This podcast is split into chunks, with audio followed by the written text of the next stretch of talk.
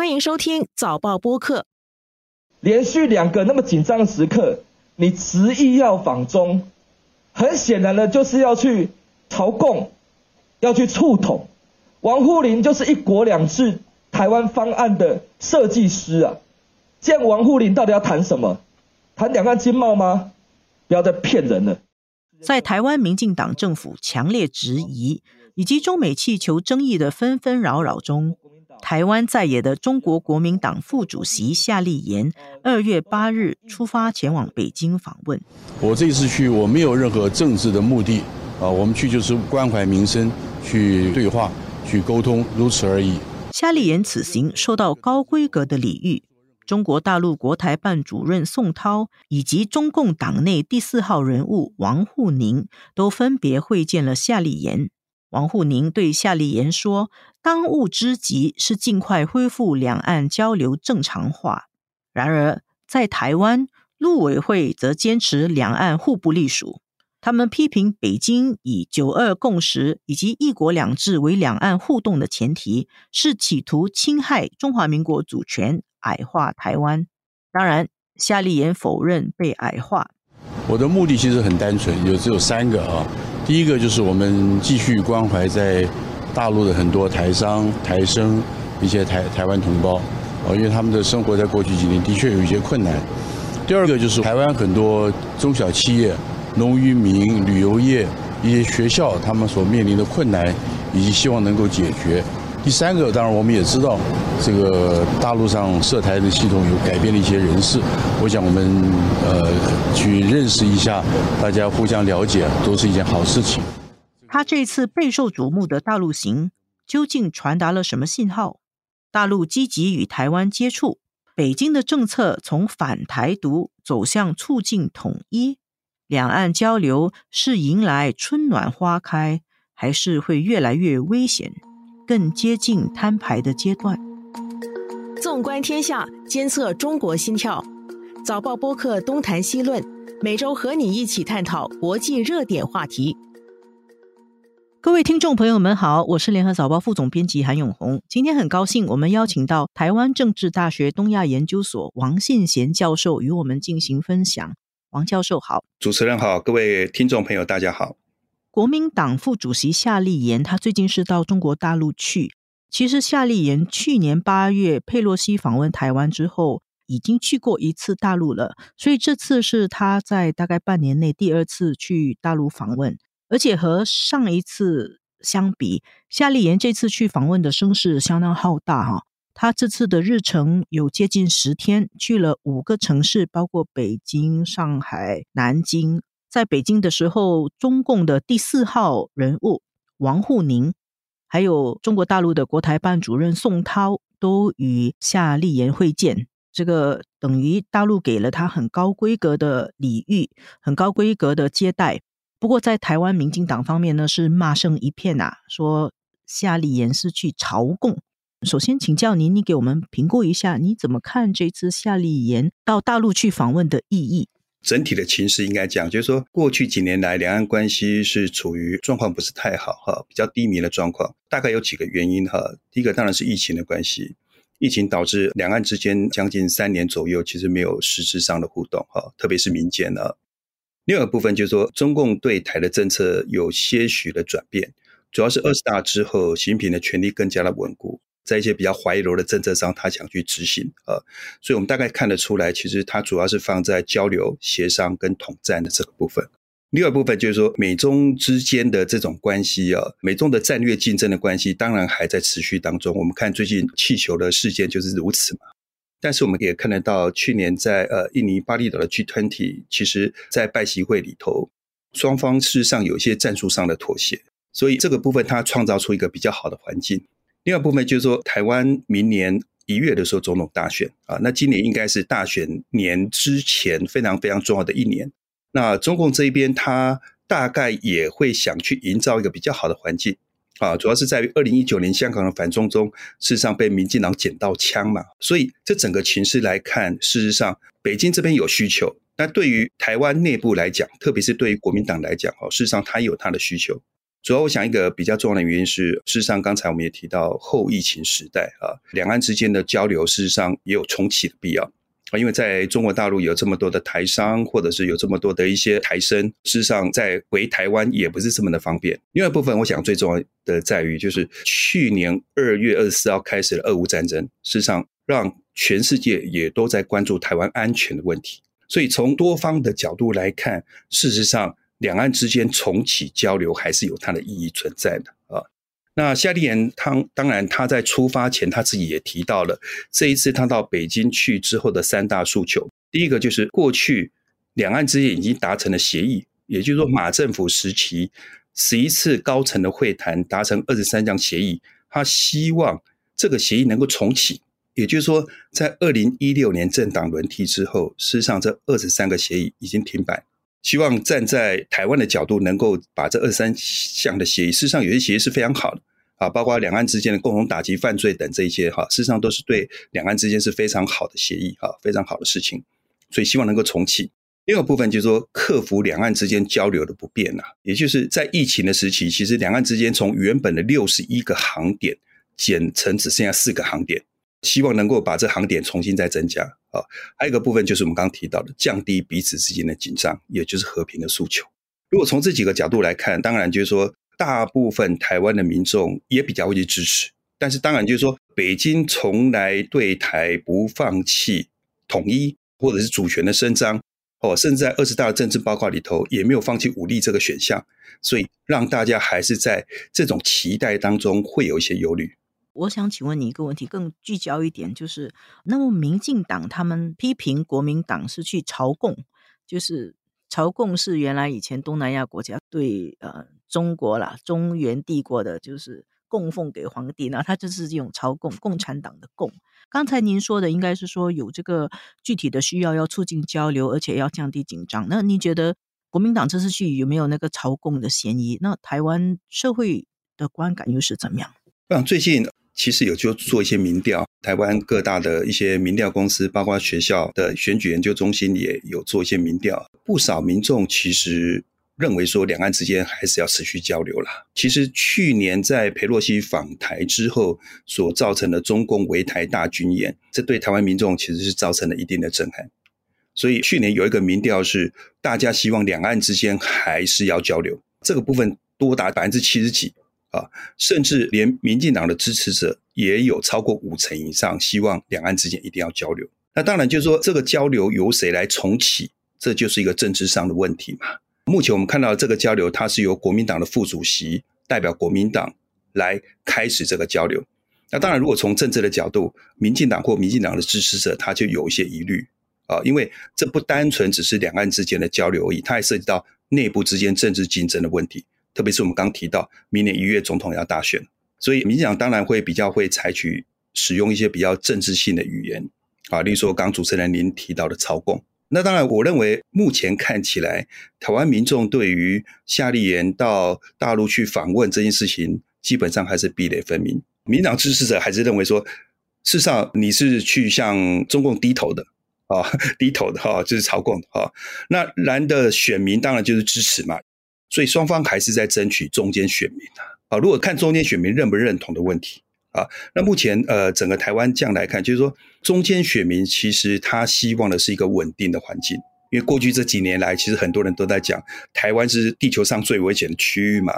那包括美国的一些将领，包括一些政治人物也一再的提，可能两岸之间随时会发生战争啊，中共会武力翻台，时间点可能落在二零二四，也可能落在二零二七，也可能落在二零三零。可是不管是二四二七或者是三零，你怎么算都是最近这几年以内啊，所以一般的中间选民还是认为两岸之间要有一个好的沟通机制，彼此信任的沟通机制。所以其实中间选民还是不算是很反对夏立言去沟通啦，是这样子说吗？对，不是很反对。中间选民现在在看的一件事情了，因为过去几年来，其实民进党的所谓的抗中保台，事实上在台湾内部有发生一些效应嘛。包括在选举，包括在公投，事实上几乎无往不利。可是俄乌战争之后，我想对台湾的民众其实是有些影响的啊。也就是说，其实抗中保台应该是全台湾民众共同的交集啊，共同的共识。但是以前讲抗中，大家认为说我基本上我就是不喜欢中国大陆，我不喜欢中共对台的做法，所以我不喜欢他，所以我抗中。可是后来大家发现，哎，其实抗中有可能不只是在言语上面，可能不只是在态度上面，它有可能变成实质上引发两岸战火的一种方式。所以民众可能想说，哎，其实是不是两岸之间还是要有一些比较健全，或者是真的比较能够去规避战争的一个沟通的机制？不希望抗中从言语上、姿态上的抗中变成真正的是有兵戎相见的那种抗中。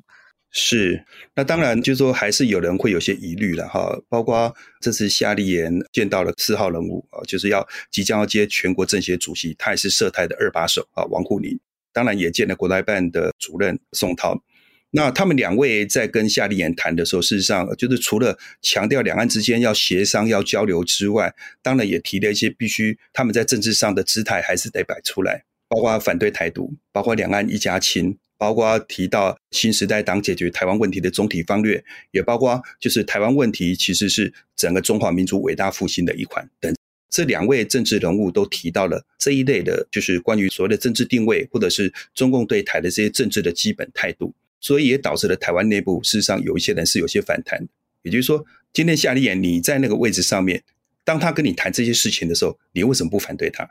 但我想国民党的态度应该就是说，好吧，你讲你的，我讲我的。所以夏立言也提了所谓的“九二共识”一中各表，啊，“九二共识”的内涵就是一个中国各自表述。你讲你的中华人民共和国，我讲我的中华民国。啊，那事实上，夏立言在讲一中各表的时候，包括王沪宁啊，包括宋涛，他也没有反对，互不反对。对你讲你的，我讲我的。那你作为客人，你也没有必要说啊，今天王沪宁提呃新时代党解决台湾问题总理方略，那当场他就拒绝。当然，就是说这也不是作为一个客人的表现。九二共识这个其实是二零一六年三月的时候，中国大陆的国家主席习近平啊，他在中国的两会上，他就把这个九二共识的重要性提得很高，就是对大陆来说，九二共识是两岸关系的定海神针。如果没有九二共识，习近平说，两岸关系就会遭遇惊涛骇浪，和平之舟甚至会彻底颠覆。然后大陆北京，他一直是以九二共识来检验台湾。当时候是民进党主席的蔡英文，蔡英文后来还是当选了台湾的总统，而且他也没有接受九二共识。然后接下来的几年，大家都觉得说台湾社会已经把这个九二共识完全抛弃了，就是完全不能接受。不过好像我看到有包括台湾一些报道啊，还有一些民调说，现在好像九二共识的支持度有一点回温。像那个台湾的一个智库民主文教基金会，他一月十二日的时候，他公布一个民调，他就说有百分之四十六点七的民众是同意以九二共识为前提来重启两岸交流和对话，然后有百分之五十点八的民众表示不支持抗中保台。当然，这个是。台湾民主文教基金会，它是有蓝营背景啊，他们就推出了这个民调，显示说，哎，这个九二共识开始好像有点市场了，然后抗中保台在退烧，您自己的评估呢？这个东西是蛮重要啊，大陆是把九二共识当成一个前提，那么台湾呢，它是有可能开始接受以九二共识为一个前提来重启两岸交流吗？刚主持人已经把九二共识的历史做了一个比较详细的解释了。九二共识在台湾其实它是有一番波折的啦。在马英九执政的时期，当然他提到九二共识就是一个中国各自表述嘛。那大陆那边也没有反对，反正各取所需。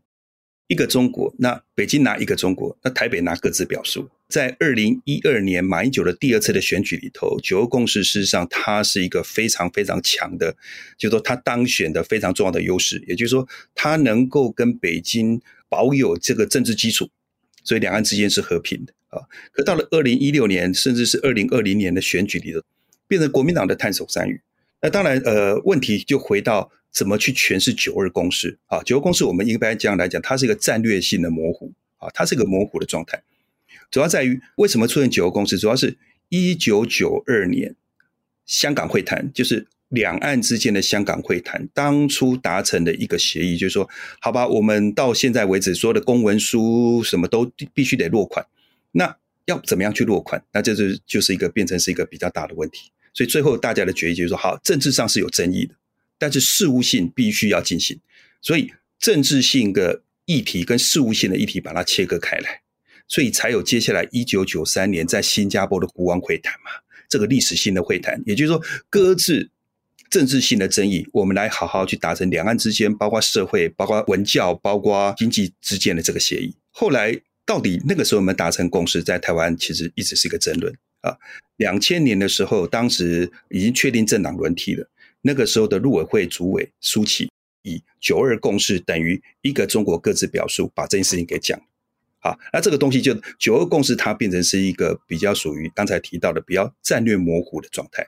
所以后来您刚也提到，二零一六年，习近平也提出来，这是两岸之间的政治基础，基础不牢，地动山摇等啊，那也要民进党接受。但是那时候政党轮替，事实上民进党是没有接受的。可是民进党刚上台的时候，事实上蔡英文总统他是一再的去回应。什么叫做九二共识？他的想法是什么？他也提到一九九二年的历史事实，还有一九九二年共同的认知与谅解。但是他九二共识这四个字还是没有说出口啊。但后来两岸关系直转急下，再加上美中的呃贸易战、战略竞争开始之后啊，这个议题事实上就被搁置下来，就是说基本上也不承认九二共识了啊。所以对于台湾来讲，应该讲就是说实质的东西跟政治的东西到底要不要混合在一起讲？啊，九二共识对于两岸之间的互动交流，事实上它是有正面的帮助，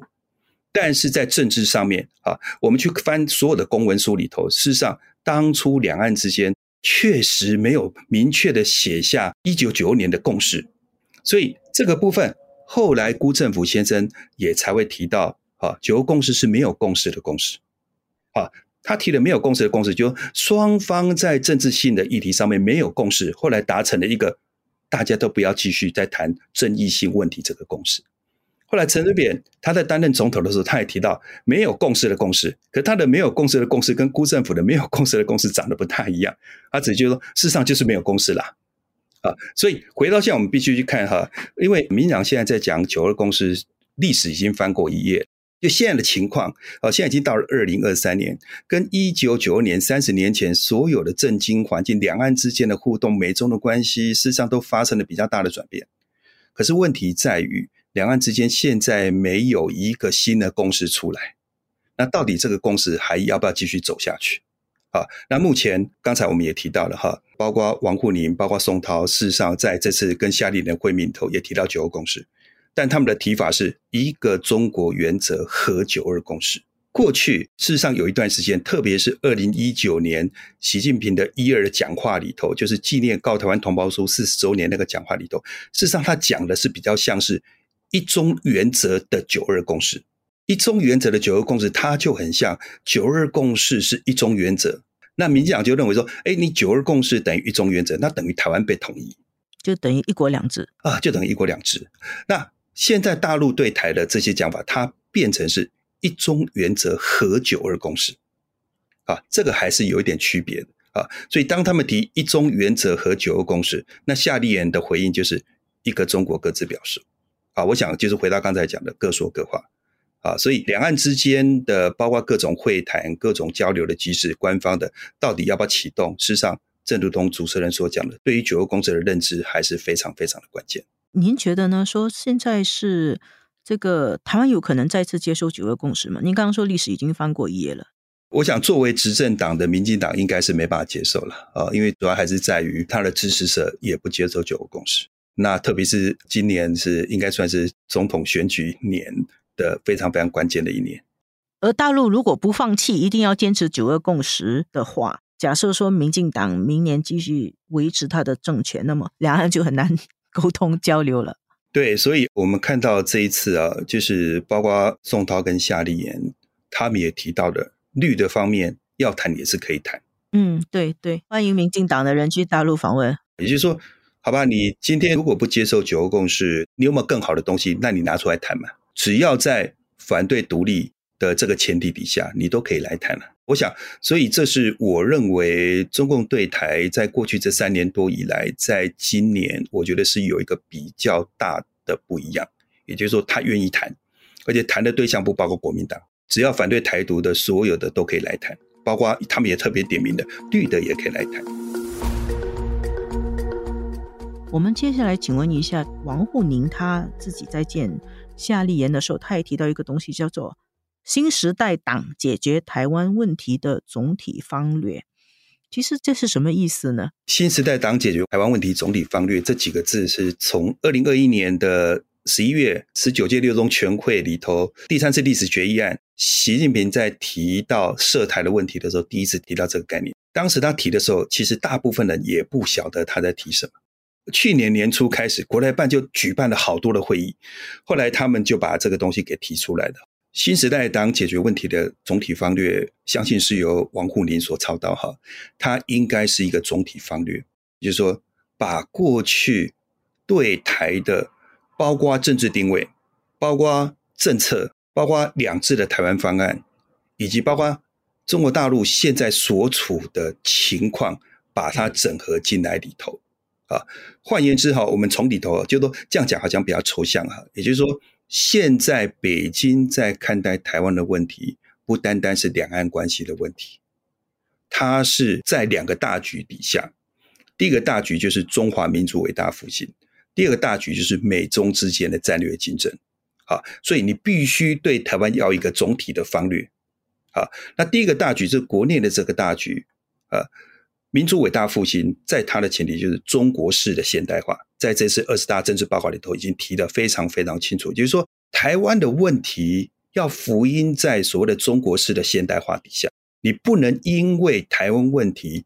而去延缓了，或甚至是完全冲击到中国式现代化，或者是中华民族伟大复兴。那台湾问题也不是非常单纯的两岸关系，它是涉及到美中之间的战略竞争。所以这一次我们看到哈，习近平在拜习会里头，他已经讲得非常清楚啊，就是台湾问题是中国核心利益中的核心，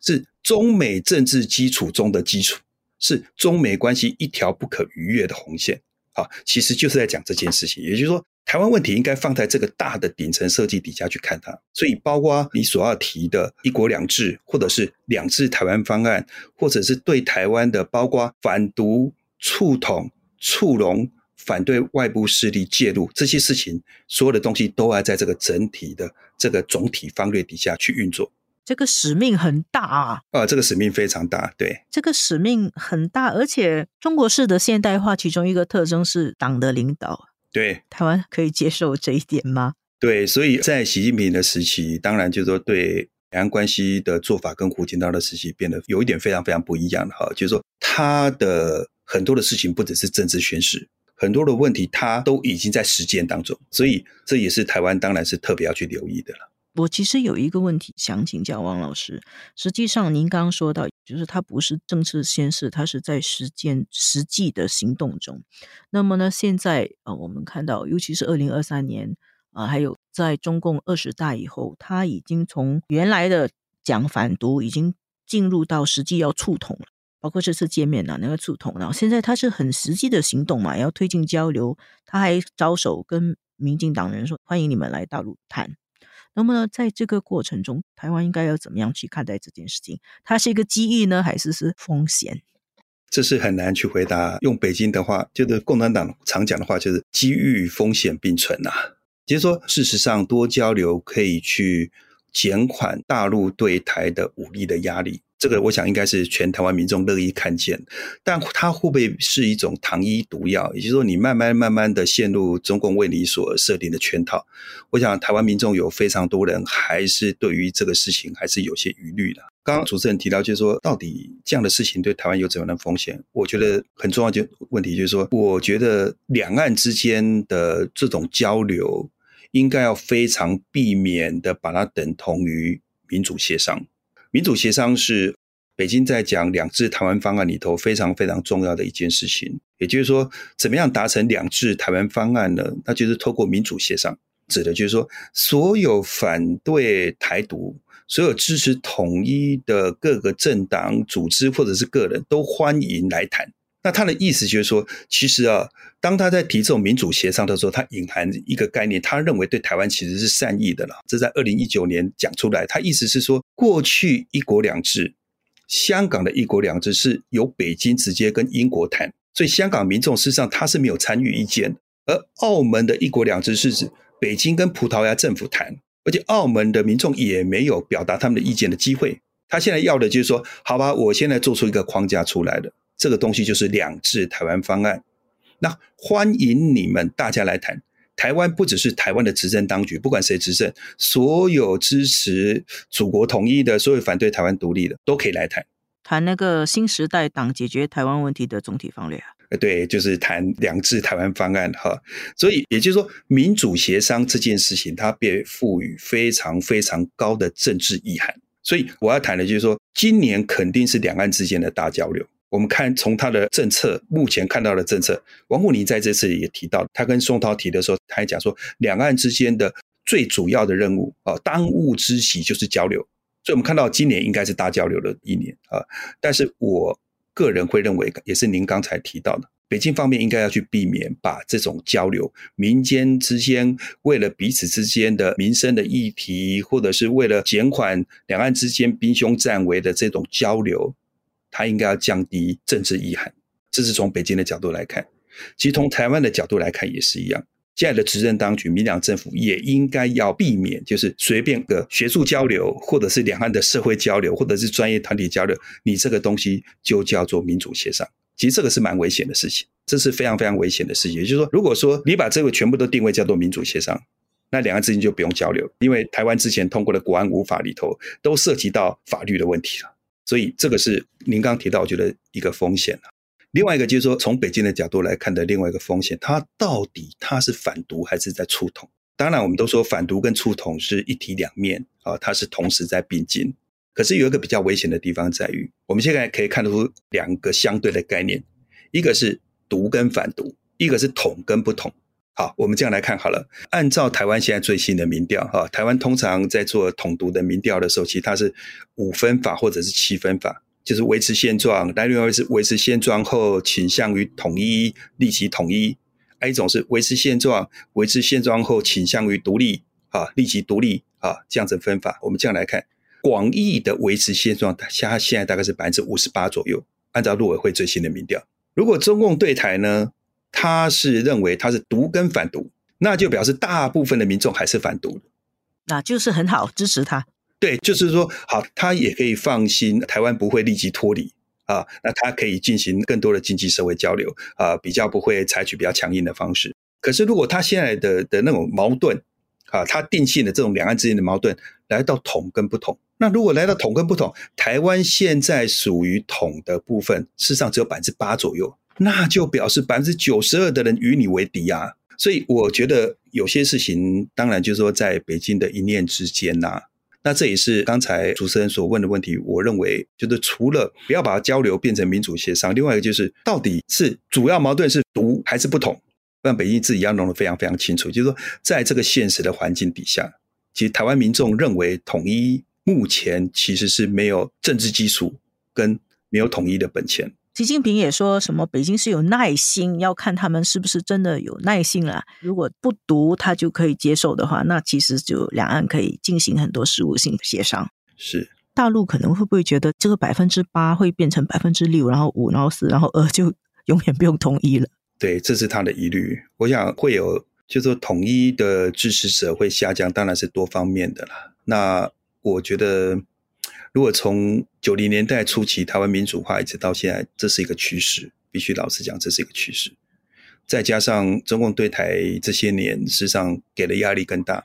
我觉得有些人不同的疑虑。还有另外一部分就是说，台湾民众其实在看这个问题的时候，还是会去看你怎么对香港，还有就是你内部怎么在治理的，包括这几年疫情的防控相关的问题，我想不止台湾的哈，全世界很多人都看在眼里。谢谢王教授，这个都听明白。谢谢各位听众收听，谢谢各位听众。这一期的东谈西论由我韩永红和黄子琛制作，助导李怡倩，剪辑梁天赐。东谈西论每逢星期二更新，